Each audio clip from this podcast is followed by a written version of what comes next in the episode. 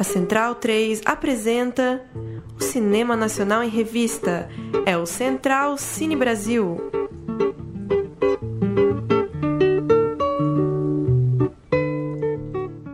Alô, alô, amigo ouvinte da Rádio Central 3, está começando mais um Central Cine Brasil, o nosso programa semanal sobre cinema brasileiro, edição de número 175. Eu sou o Lucas Borges e aí, Paulo Silva Júnior. Dali Lucas, um abraço para quem acompanha o Central Cine. Hoje para falar de Oscar, né? Falar do prêmio de melhor documentário, que tem uma produção brasileira envolvida, e como a gente já faz todos os anos, falar do prêmio, o ex-prêmio de filme estrangeiro, hoje de filme internacional, para tentar refletir um pouco sobre as produções por aí e a relação também com os filmes brasileiros que têm tentado chegar lá e não têm conseguido. Conosco Pedro Botton. Fala galera, boa noite. Boa noite. Murilo Costa. Boa noite. Eu achei que a gente ia ter um filme brasileiro, né? Por muito tempo eu fiquei achando que a gente teria no filme estrangeiro, mas não rolou, né? Não foi dessa vez. Só para aproveitar o gancho do Murilo, para começar puxando pelas participações brasileiras, Pagador de Promessas nos anos 60, o Quatrilho, O Que É Isso Companheiro e Central do Brasil nos anos 90 são quatro brasileiros que chegaram à cerimônia do Oscar. O último brasileiro que ficou na semifinal, na pré-lista de dezembro, como é conhecida, é, foi o ano que meus pais saíram de férias, Cal Hamburger, em 2007. De lá para cá, o Brasil é, escolhe o seu representante, mas não fica nem na pré-lista nem na lista final. Esse Engraçado. ano, Vida Invisível da, do Karim Ainus ficou fora e vão participar e vão buscar um Oscar de melhor filme em língua estrangeiro Corpus Christi da Polônia, Honeyland da Macedônia, Os Miseráveis da França, Dor e Glória da Espanha e Parasita da Coreia do Sul, é, mas nós estamos entre os cinco concorrentes ao Oscar de melhor documentário com Democracia e Vertigem da Petra Costa, junto com Indústria Americana, filme dos Estados Unidos, The Cave, que é um filme dinamarquês, né, apesar de, de retratar a guerra da Síria, Forsama, que acho que é um filme americano e, e sírio, também sobre a guerra da Síria, e o Honeyland, mais uma vez, pela primeira vez um filme disputa o Oscar de melhor documentário e de melhor filme internacional. O... Querem começar falando do documentário? Murilo ia dizer alguma eu coisa ou eu interrompi? Que... Nos anos 90, o Brasil estava na maior crise do cinema, talvez, da história, emplacou várias indicações. Daí agora, agora, nesse apogeu que a gente está aí dos últimos anos, não está conseguindo nada, né? Infelizmente. Começar falando dos documentários, então, que algum alguma algo a declarar sobre a semana de Petra Costa contra o Baixo Astral aí, enfrentando a Secretaria de Comunicação do governo, que semana simbólica aí, né, pro cinema brasileiro. É, é incrível, né? Eu acho que a, a, Petra vai lá, né? É indicada ao documentário, que é uma coisa gigante, não é uma coisa pequena. É, dá uma entrevista falando o que ela acha, né, do mundo. É, e é colocada numa berlinda abs absurda, né? É um o governo do Bolsonaro ele é um ele tem um sentimento anti-brasileiro, né, antinacional, que é uma coisa incrível assim. Falso nacionalismo. E se diz nacionalista, né? Isso que é É, e é, é horrível assim, porque é, não sei, é, dane-se o, o assunto do documentário, né? Eu acho que não sei se nos outros países um documentário de denúncia do próprio país, o, o, o só em país muito reacionário vai contra o, o documentário, é que né? Esse fala exatamente da narrativa do governo que tá aí, né? Então é, é difícil esperar qualquer coisa diferente, né? É, é um ataque bem direcionado, né? É, sim. Não tinha como esperar nada diferente. É. Ainda é, mais que é um governo é que to... tem uma guerra declarada contra a classe artística Isso. no geral. Sim, Mas é tomar as dores também, né? Porque o documentário da Petra, ela também não é tanto, não é sobre o Bolsonaro, ele próprio, né? Então deixa bem claro que quem tem, quer disputar essa ideia de que o Bolsonaro é fruto do golpe, ele fica provando que não, que ele, ele se reconhece como fruto do, do impeachment da Dilma. Porque ele se incomoda muito com isso até hoje. O documentário não bate no Bolsonaro frontalmente, ele deixa o Bolsonaro pro final ali e não, não é sobre isso. É, aquele negócio, é, sentiu, né? Sentiu. Não, não era exatamente mas, pra ele, mas sentiu. Mas, mas, ele pode não gostar, né? O problema é o institucionalmente. Colocar o, o governo, aparato, né? É, o governo tá aí pra apoiar as produções, né? Ou, no Não máximo, pra... ignorar, né? Tá que nem a Embratura aí que o nosso colega Luciano, irmão do Murilo, colocou num grupo aí hoje, dando. Re... Não era um retweet, era um repost do, de stories de uma turista gringa falando: ah, o Rio de Janeiro é lindo, mas não, não aconselho que venham, é perigoso, vi um assalto, fui assaltada. O governo tá fazendo a mesma coisa, né? Tipo, fazendo propaganda contrária ao filme do país. Porque o documentário, principalmente esse sobre política, ele tá aí pra gerar o debate mesmo, né? Eu acho que seria normal, numa entrevista ou se perguntado, o presidente falar que discorda do ponto de vista, enfim que acha que a Petra tá viajando, que ele não acha que a história é bem assim. Dá uma de um jornalista tá. que falou umas groselhas nesse Pois sentido, é, né? Dá tá. uma de Bial ali, né? Tá o Bial, dele. porque é uma boa comparação. O Bial não abriu programa dele na Globo pra falar mal da Petra.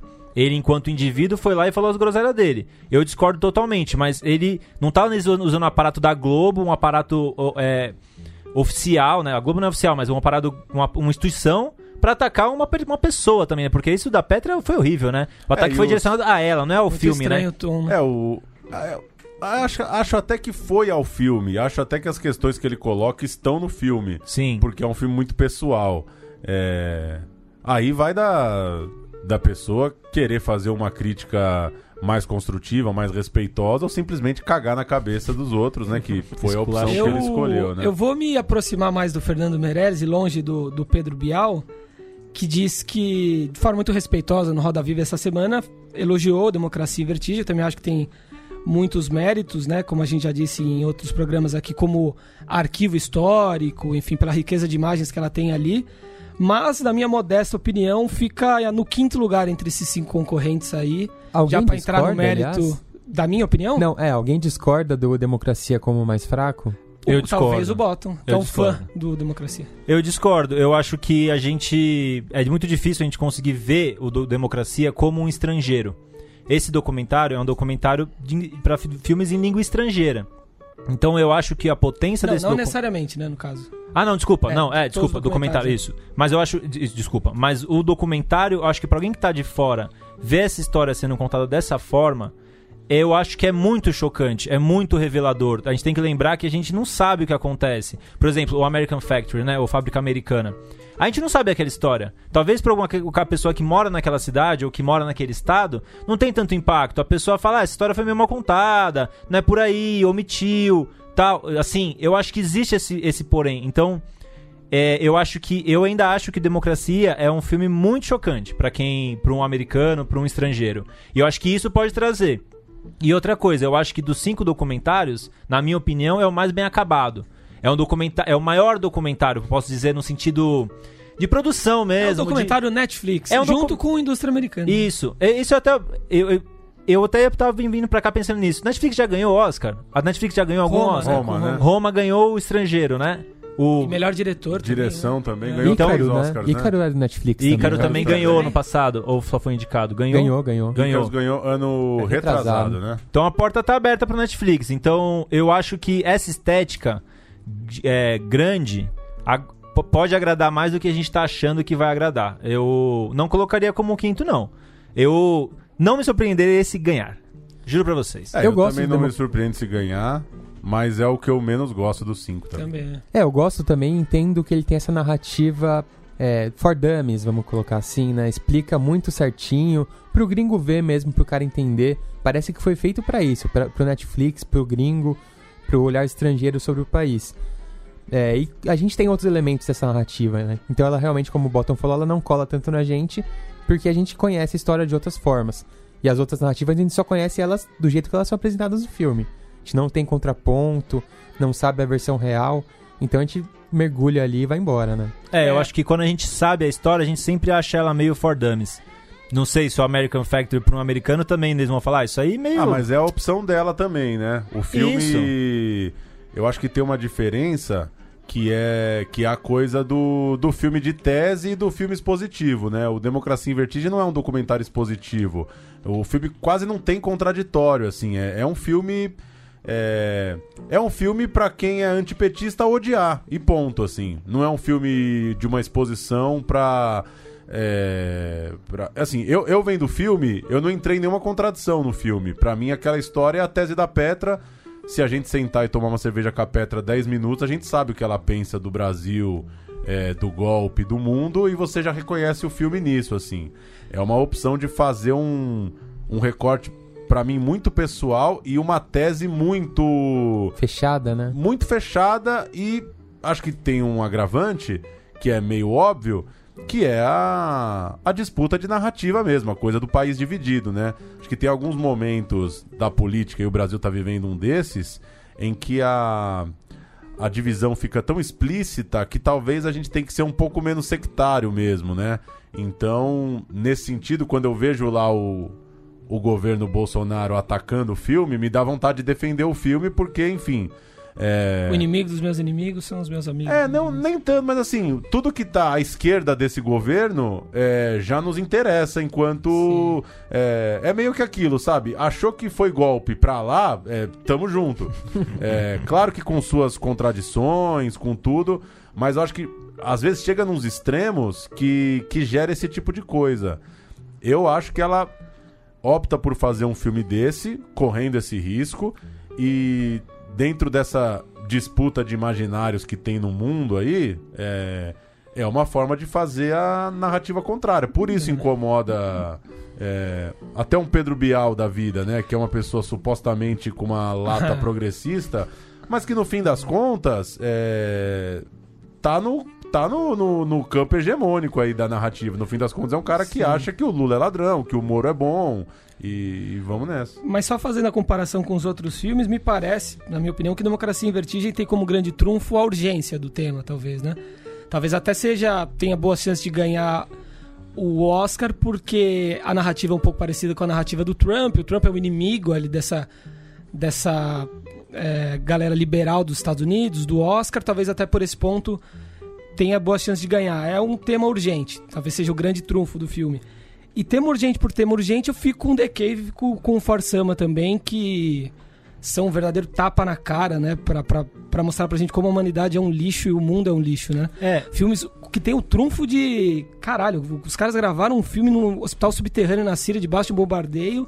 E o Forsama, que é quase que um complemento, né? Tem também uma família vivendo em torno de um hospital em Alepo. E com ainda o, o agravante da relação da mãe com a filha.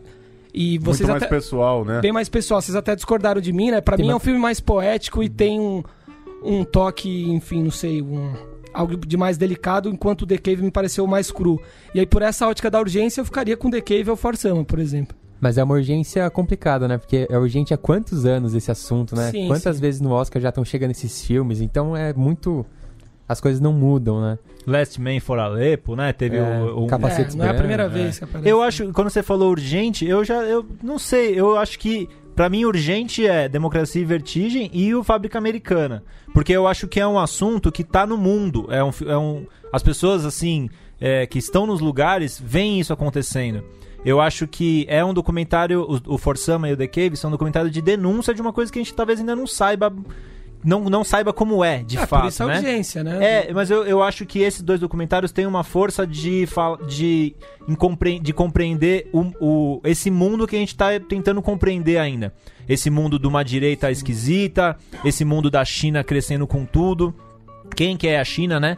Tem um documentário que ficou fora, o é, One, Chi- One Child Nation, né? Que é o documentário sobre os filhos únicos na China. Que eu, assim, se tivesse entrado, eu colocaria como um segundo, assim, pra Mostrando ganhar. a cara dessa possível grande potência mundial. Mostrando a né? cara que quem que co- como eles estão chegando onde eles estão, né? Assim, a gente anda agora por São Paulo e em várias cidades no Brasil e vê um monte de lojinha de chinês vendendo muita coisa, assim. Então, eles estão chegando. é, é, todo mundo tem celular chinês. É, assim, é, essa, essa potência é, econômica tá chegando no, no mundo todo presencialmente com produtos e com pessoas mesmo. E eu acho que esse discurso econômico que a gente cai, cai muitas vezes, ah, porque, mas a China é uma potência, não sei o quê, mostrar essa cara, como eles chegaram nisso, eu acho muito urgente e, e, o- e para mim o Fábrica Americana, que só pra, Indústria americana. indústria americana, né? Que só pra fazer um é, contar a sinopse é uma tem uma, uma fábrica da GM nos Estados Unidos fecha numa cidade, causa uma crise gigantesca de emprego, como acontece em várias cidades que são baseadas na indústria automobilística. E a- depois ali um ano, dois anos, abre uma indústria chinesa de fabricação de vidro para carro e contrata toda essa mão de obra ociosa que estava ali naquela cidade. E eles ficam muito felizes, naturalmente, né? Porque as pessoas querem muito ter um emprego. Só que a- o conflito cultural é, e não só o cultural no sentido da família e relacionamentos. O conflito cultural com o trabalho, a ideia de trabalho, a ideia de serviço entra num curto-circuito ali que as pessoas começam a perceber que não é bem por aí. Então, eu acho que esse, esse assunto é um assunto que a gente vê diari- diariamente isso. A pessoa perdeu o emprego, ir atrás de qualquer coisa, e na hora que você vai atrás de qualquer coisa, você percebe que nem, nem tudo vale a pena, parece, né? Então, acho um, acho um tema muito bom, mas acho que por ser nos Estados Unidos, eles não vão dar. Eles não vão, eles não vão dar um prêmio pra um filme que fala tão bem dos Estados Unidos de alguma forma, né? É, são os irmãos, são os irmãos. O casal Obama é, é produtor do filme, né? O que É. é curioso até porque é um filme que mais ou menos endossa uma tese anti-chinesa do Trump. Não que seja um filme escrachadamente anti-chinês, mas enfim, passa uma mensagem, né? Um pouco negativa da China.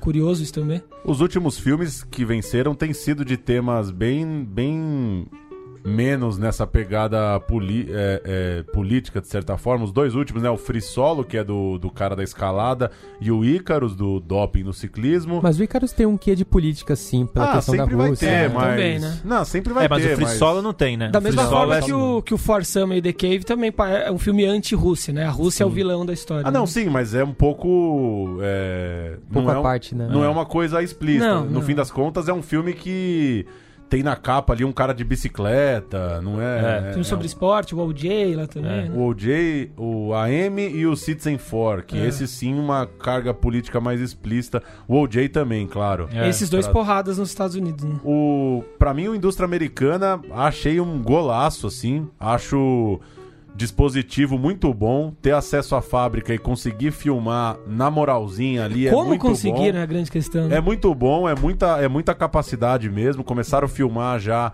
é, o filme começa com as últimas cenas da fábrica da GM. É, para mim, o, o contrário do Democracia em Vertigem, né? É o filme que você termina confuso mesmo sobre as coisas, né? Capitalismo é um negócio muito complexo. O cara fica desempregado, aí ele precisa aceitar um trabalho que paga menos. Aí o trabalho que paga menos, ele não vai receber nunca mais do que ele recebia. E aí reclamam que a eficiência dele é baixa. É, e aí coloca um chinês no lugar que ele trabalhou a vida inteira para ser chefe dele. E o chinês, ele simplesmente quer continuar trabalhando igual ele trabalha na China. E o filme E aí, você Assim- vai julgar a China também, um país que Então. de mais de um bilhão de pessoas que tava passando fome até pouco tempo atrás, pra fazer as pessoas trabalharem que nem malucos? Não que eu quero defender esse modelo, mas enfim. Ah, eu acho que vai julgar mas- sim. Acho Ah, que vai será julgar que julga? sim. Não, cara- mas o- Era um bilhão de pessoas passando fome, agora Não. o país é uma maior potência do mundo. Enfim, não sei. Cara, mas eu assim, acho que mas- você não viu o Shad Nation, né? Mas acho o- que no Oshad Nation você muda um pouco esse pensamento. Não, Mas claro o é. Nation também mostra muita gente que fala, ó, eu sei que foi foda, eu perdi meu filho, mas eu concordo. É, Porque o país melhorou muito, porque hoje eu tenho o que eu tenho por conta disso. Mas é uma lavagem cerebral, né? Claro que Não, é, sim, sim, sim. que não Só é. que assim, nesse caso da indústria americana, a gente tá debatendo detalhes que no, no macro da coisa são muito pequenos. Que é, por exemplo, um peão trabalhar de sábado, sabe? Que para um É uma macro... questão de costume, Para talvez. um macro do capitalismo, pensando que esse cara vai passar 30 anos naquela fábrica, é, tem gente que trabalha aqui no ABC Paulista de sábado há 40 anos, sabe? E domingo. O cara trabalha de sábado e pra ele é normal trabalhar de sábado. Tá. Eu não tô defendendo que a pessoa tem que trabalhar de sábado. Eu tô falando que assim, pra mim o filme deixa muito claro, sai um pouco da discussão macro do capitalismo e vem, vem menorzinho ali, sabe? O que, que o chinês faz na hora do almoço? O que, que ele faz na hora que ele chega em casa? Por que, que o americano é, trabalha menos? Ele troca mais ideia? Por que, que pro americano é humilhante fazer uma fila pro supervisor fazer a contagem de manhã? É. Sabe? E é uma questão de. de... Que, lógico, gera muito debate e eu acho que é um mérito o filme não, É. não tomar conclusões. Pra mim, a conclusão é o, a globalização, aí, a, a, a relação entre os diver- as diversas formas de ver o capitalismo, o negócio é inconciliável, é meio caótico mesmo. Cada empresa chega num lugar é, encarando as coisas de um jeito e. E esse é o choque do- do- da contemporaneidade aí, cara. É, chefe, peão, salário, hora, banco de hora, sindicato. É, pra É. mim eu diria que é um filme de duas crises do capitalismo, né? A crise do capitalismo americana, porque a empresa fechou, né? Então, começa com uma crise do capitalismo à americana e termina com uma crise, a crise do capitalismo à chinesa, né? Que capitalismo é esse que eles estão tentando, que eles estão expandindo pro resto do mundo, né? Capitalismo é esse que o cara vê a família uma vez por ano. É, Eu não, não sei. gostaria de viver nesse sistema também. É, sabe, eu acho que, assim, São Bernardo o cara trabalha de sábado, mas ele volta pra casa toda noite então, e vê a família. Isso é puramente cultural. Isso, né? é cultural, é, É. cultural, com certeza. E o Não é- capitalismo. não- e é. o dinheiro ignora a cultura de alguma forma, né? O capitalismo ignora a ideia de cultura. Quando a gente compara a economia, a gente compara PIB. E ignora a cultura do lugar. É um filme que traz que a cultura existe naquele lugar. Eu acho só que se vo- a admiração que a gente tem pelo acesso do, do Fábrica Americana, a gente tem que ter pelo, pelo filme da Peta também.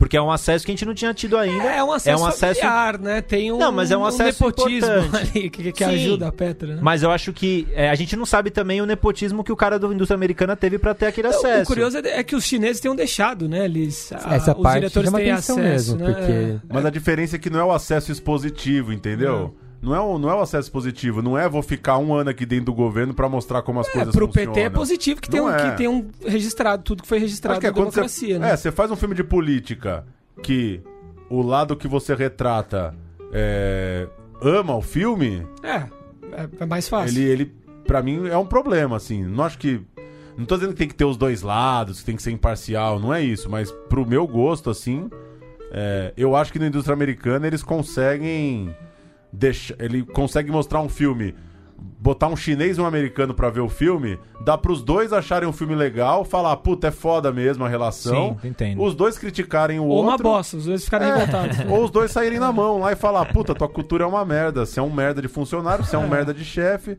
e, e- e vamos nessa. a Agora, parte mais interessante que eu achei da indústria americana é quando ele tá infiltrado na reunião em que os chineses explicam a cultura americana é, pros chineses Ah, que é estão ali muito bom. trabalhando. é bem né? bom.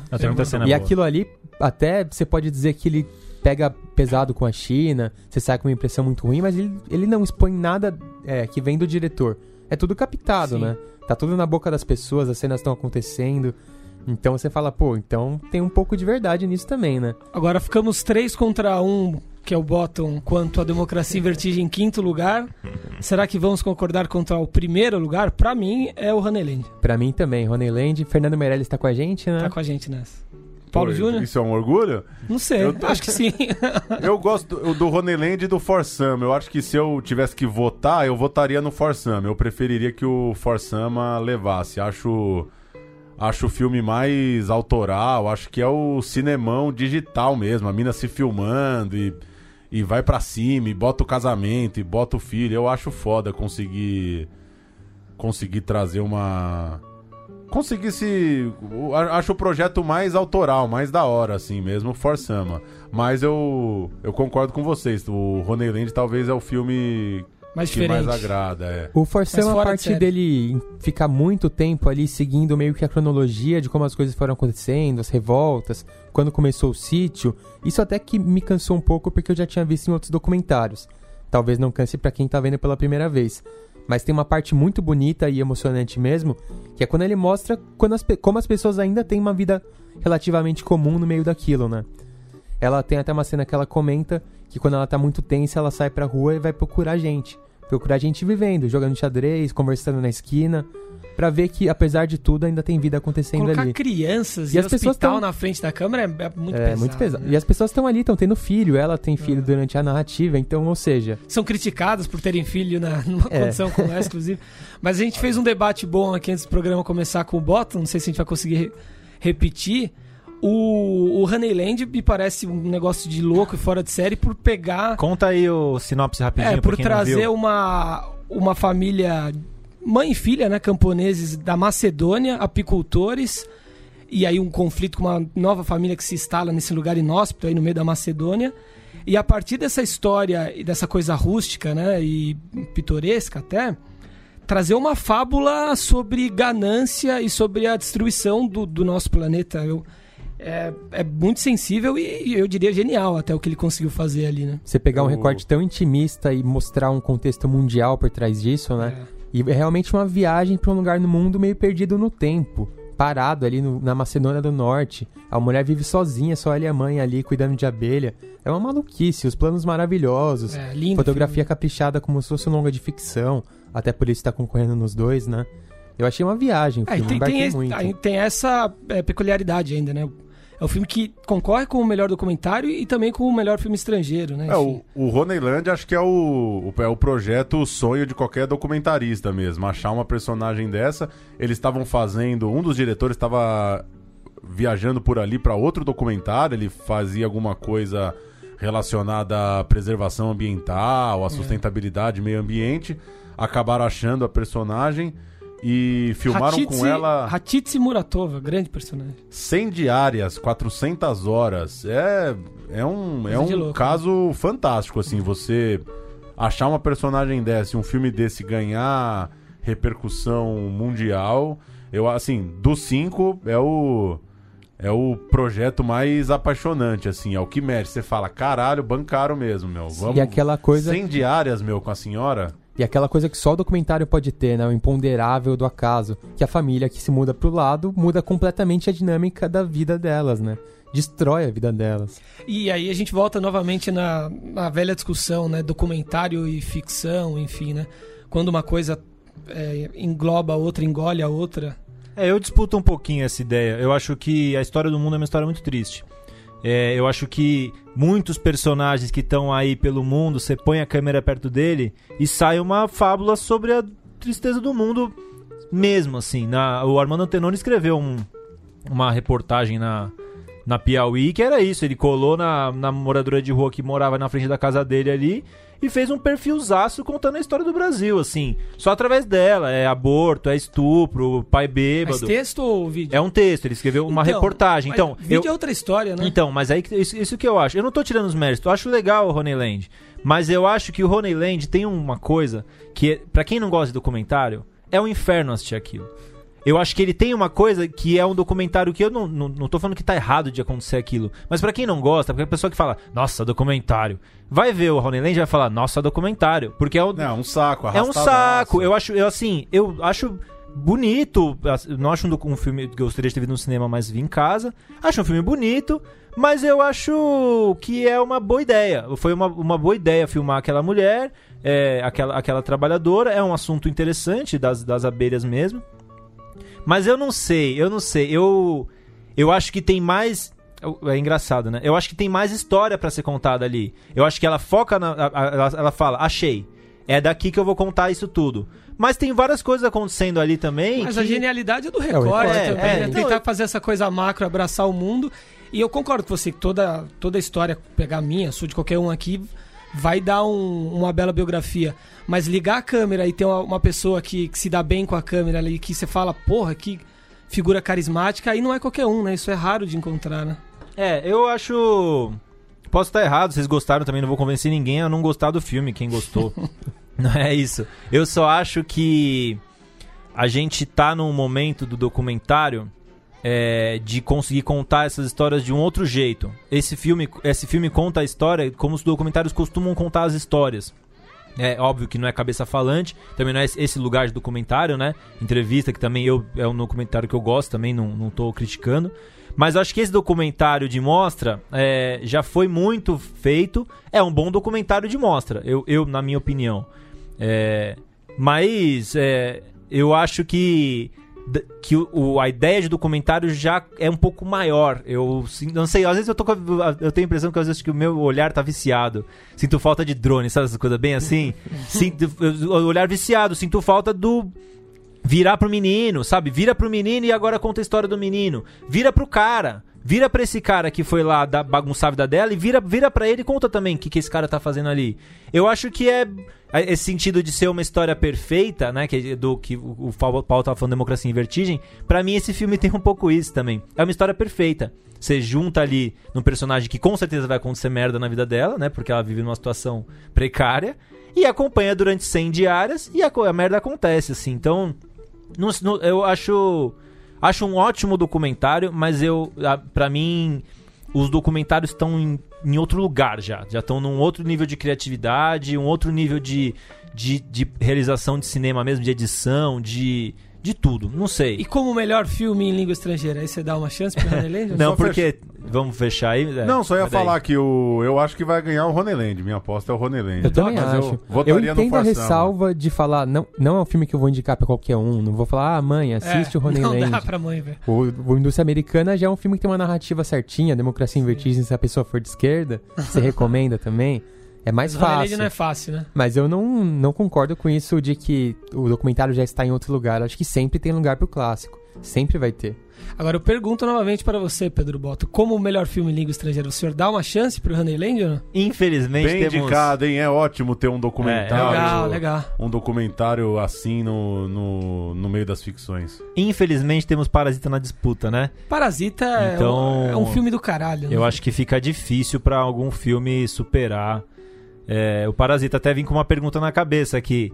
Tinha lugar pro Bacurau nessa lista? Eu, Tinha. Tinha, Tinha, sim. né? O Dor e Glória é muito bom, o filme do Almodóvar, como todos os filmes do Almodóvar, mas não precisava estar entre os cinco aí. É, né? eu- então, já que tinha ir pro Bacurau levar a estatueta, tem lugar pra Ah, ele? Não dá pra ganhar do Parasita. Não dá pra ganhar, né? Não, não. É, eu acho o Bacurau mais filme que o Dor e Glória e que Os Miseráveis também. Também. O Corpus Christi não assisti. É.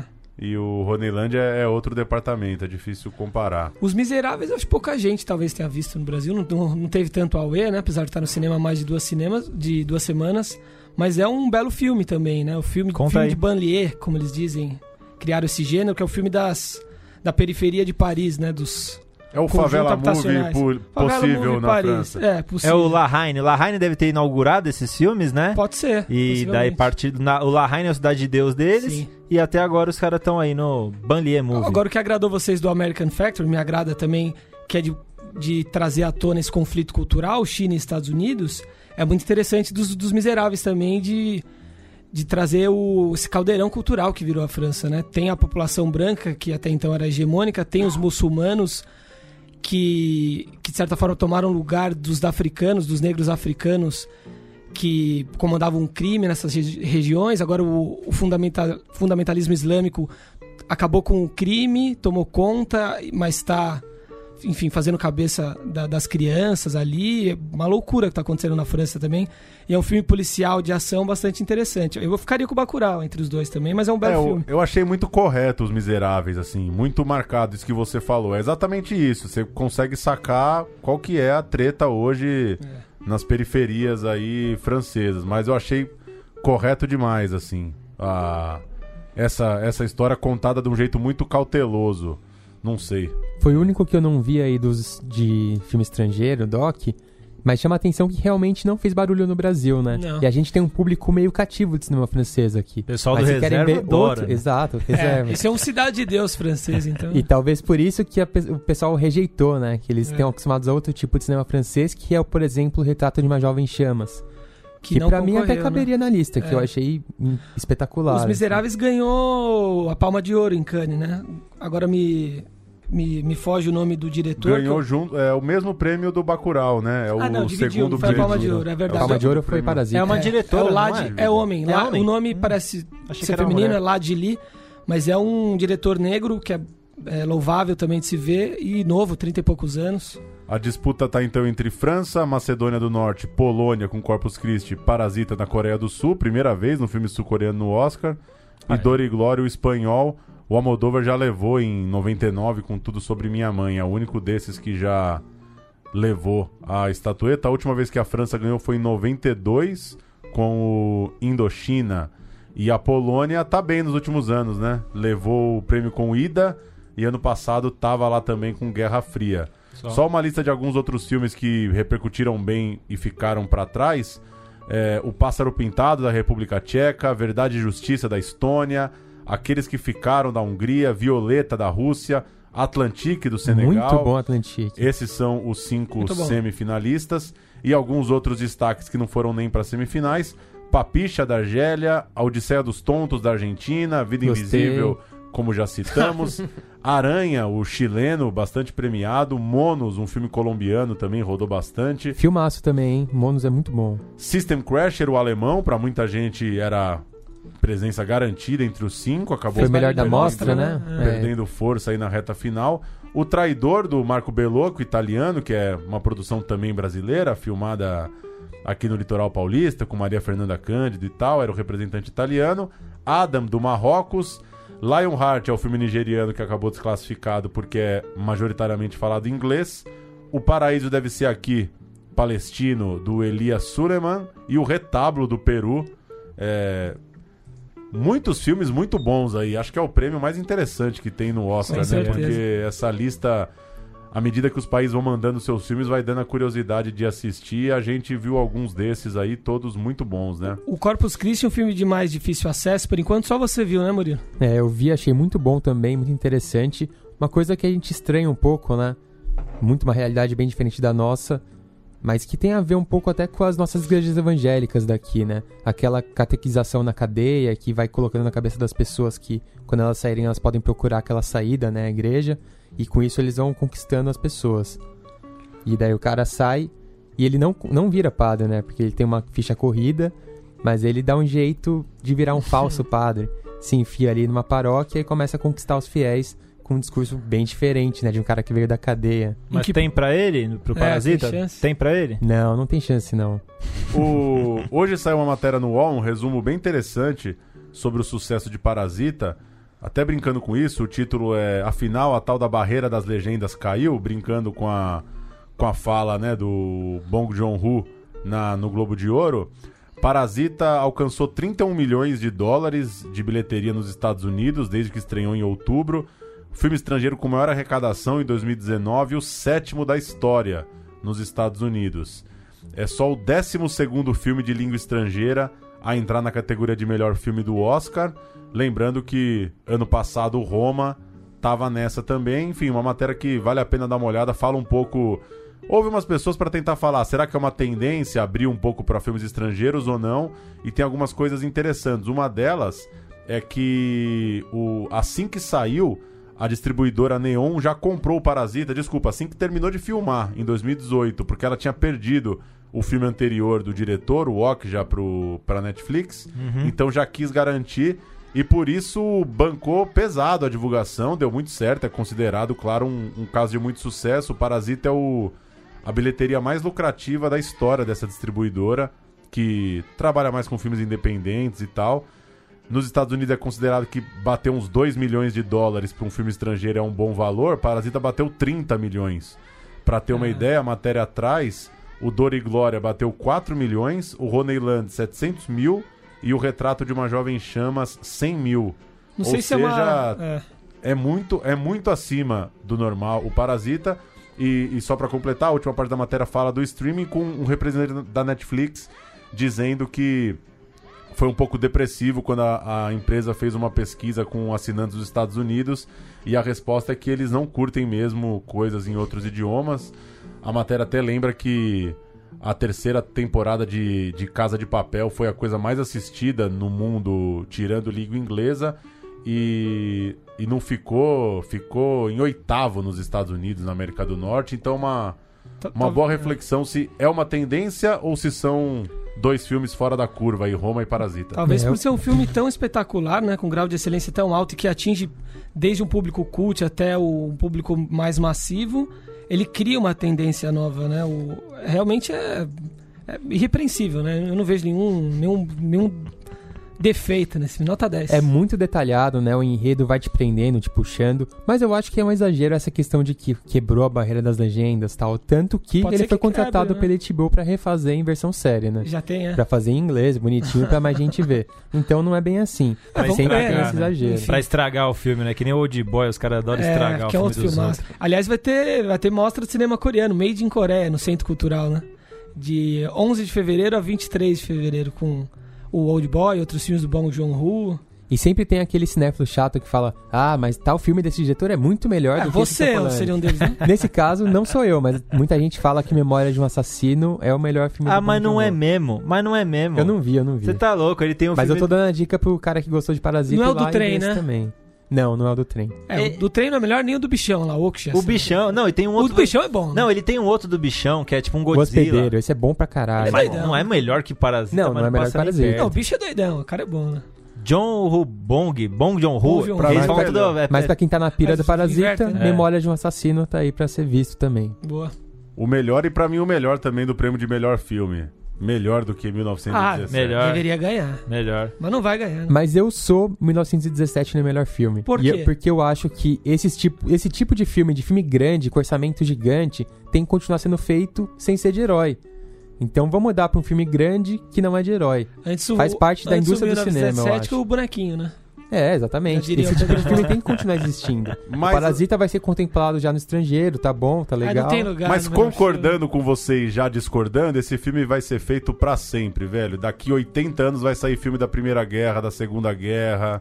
É, eu achei um filmaço, mas. É, não sei, filme. não É, é. não é o filme que marca a cabeça. fala, Caralho, Ah, que eu pirei foda bem na no- parte estética, Inesquecível, quero ver de novo, não sei. É, é o filmaço. Eu né? fui Enfim. totalmente tá na- anti o filme, então adorei. Eu comecei a assistir e falei, esse filme vai ser uma bosta. Deu Mas cinco é minutos e eu tava, nossa, que filme foda. É então, bom, né? não. expectativa é tudo. né? é. É claro que é muito bom, só que esses filmes não vão morrer nunca, estão lá pra sempre. Parasita é... um filme novo. É, isso é uma coisa muito louca. Pra Parasita é um caralho. filme novo. É um filme que trata de um assunto que as pessoas não querem tratar. É isso, Sim. é, disputa social, empregada doméstica, motorista, sabe? Tudo isso que é uma coisa que tá latente na nossa sociedade, as pessoas não querem falar disso, ninguém quer falar disso. E Eu o filme não- vai e fala disso com tudo e com propriedade. E também não, não tem, não é morno, né? Não, também não fala de amor, não é, né? Já que vamos falar de um assunto tão delicado, vamos levar para um naturalismo perfeito e tal. Não, ele pega num assunto absurdo. Né, ele é o ele é o filme de bonequinho sem bonequinho, né? Tipo, assim, ele não usa essa essa, essa sacadinha, ah, não, vamos, vamos pegar. Porque é isso, o Coringa podia ser qualquer filme, né? Se não fosse o Coringa, podia ser chamar qualquer coisa, né? O Valete. Aí é um cara que fica louco. Pedro tipo, Bottom. Pedro Bottom, é, que vai no Bial, né? E, Olha vai só. no Bial com um canivete. É, eu acho isso, assim, e o, o, o Parasita tá nesse lugar, assim, né? Não, não, não fica usando muletinha pra chegar em lugar nenhum. É, o filme se E é o- sustenta... E é o conflito que a gente vai lidar cada vez mais Isso. mesmo. Uma coisa de. De mudar um pouco mesmo o pensamento, vendo coisa de muito mais países, de descolonizar um pouco É. mesmo, né? Pensar que há, há 15 anos atrás talvez as pessoas iam estar pirando em irlandês muito mais do que estão, sabe? Porque tem um parasita, tem as coisas acontecendo, sabe? Então não é que tem o Scorsese e o Tarantino no Oscar e beleza, mas. É, eu acho que é bom também isso, não diminuindo, mas dar uma. quebrar um pouco aí as hierarquias, né? De- É, trazer novos olhares, né? Novas visões. Eu achei chato o irlandês, hein? Ah, é mas bom. dane-se é bom. também. É bom, é bom. É, não, chato Filme não de quer dizer mafioso ruim. velho, né? Chato não quer dizer ruim. É, ele é hein? longo, é difícil de ver inteiro. Eu né? acho bom e chato. Dá pra achar bom e chato. Difícil. né? Ah, dá pra achar bom e querer É. dormir. Eu achei bom, mas eu não Bom vi pra hora dormir. de acabar. Eu não vi hora de acabar. Mas você, tem- você vê que o Parasita, ele pega uma história que poderia ser um drama ali e joga pro gênero, joga muito forte pro gênero. E aí escancara tudo, aumenta os conflitos. E o Scorsese no Irishman, ele faz o contrário. É. Porque ele pega o gênero do mafioso e transforma numa coisa meio maçante. Ele fala, pô, esse cara é um cumpridor de ordens, é um capachão. Afinal, são mafiosos Não idosos, é, né? não tem um status naquilo. É, verdade. É muito cru. Então ele também tá quebrando expectativas ali. Então É tem um quê do filme ser chato que faz sentido. E vou me contradizer aqui. É, Parasita no Netflix não ia ser a mesma coisa também. O irlandês tem isso. Acho que se o irlandês não tivesse no Netflix, o pessoal tivesse que ir pro cinema ver, a Ia galera ia mais falar, valor, né? É. Nossa, é um, um acontecimento. Você tem que ir três horas, você fica pirando. É, com certa razão, né? É, tem isso, sabe? Tipo, é, é, o, o, o American, o Fábrica Americana é um filme Netflix, é um bom filme Netflix, que é um, gênero já, né? Porque Netflix já tá em lixo, Então, é, pra documentário é ótimo, porque É ótimo. estrear no cinema mesmo. Então acho que tem esses vários lugares, assim, né? De como a gente tá consumindo e como isso vai afetando o nosso e outra coisa, os olhar. filmes estão muito grandes, hein? Comprido? Os nove finalistas, só um não é acima de duas horas e Tá tanto. certo, tem que, tem que bater com essa lógica do tô com Não, pressa mim. 90 Não, mas não é tá- pressa, não, não é pressa. tem mais o que fazer, pô. Pô, 100 anos atrás tinha 90 e ninguém tava com pressa. As coisas são o que são, meu. tem que combater. Eu Mas tem um acho- certo pensamento de que se você for pro cinema, pagou o ingresso, você quer ver um negócio grande, né? Tipo, os Vingadores tem três horas Ah, os é? filmes. Eu não Tem. acho que a pessoa vai pra ver um filme grande. Eu acho que se tiver duas horas e for bom, a pessoa não sai falando queria mais. Talvez as Difícil. pessoas não tenham Sempre pensado tiveram nisso. duas não horas. sei, entendeu? Eu acho que o Scorsese quis tirar uma onda mesmo, porque ele sabe que ninguém aguenta três horas e meia em casa vendo um filme de O- velho. é, Que horas que começa a transmissão do Oscar? Que, que, eu, que horas pra eu dar um que horas pra eu saber? Eu vi que na Globo é às 11, mas É. passa no Ah, TNT não, também. começa- né? Começa antes. A É Globo uma- já entra no meio É, da premiação TNT deve faz ser às tempo. nove. Que bom, É umas nove, né? Tem Deve tapete ser. vermelho, acho às nove, né? Não sei que horas começa Tem exatamente. o Bruno não. Dias no, no Twitter do. Vai fazer a live, TNT. assistam. E fica aqui a promessa: se o Brasil ganhar o Oscar, o Central Cine sorteia um moletom semana que da vem. Com a cara da Petra Um moletom, Um moletom vermelho. Um moletom em lembrança ao cinema brasileiro.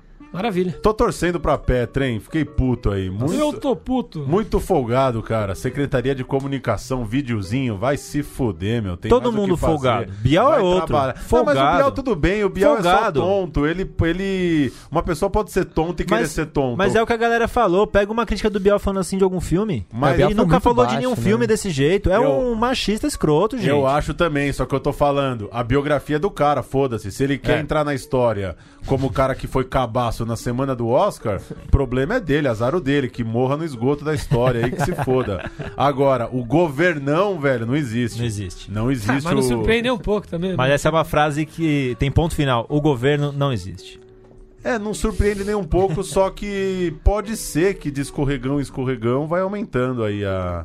o caos, né? É, É... Os caras estão muito folgados.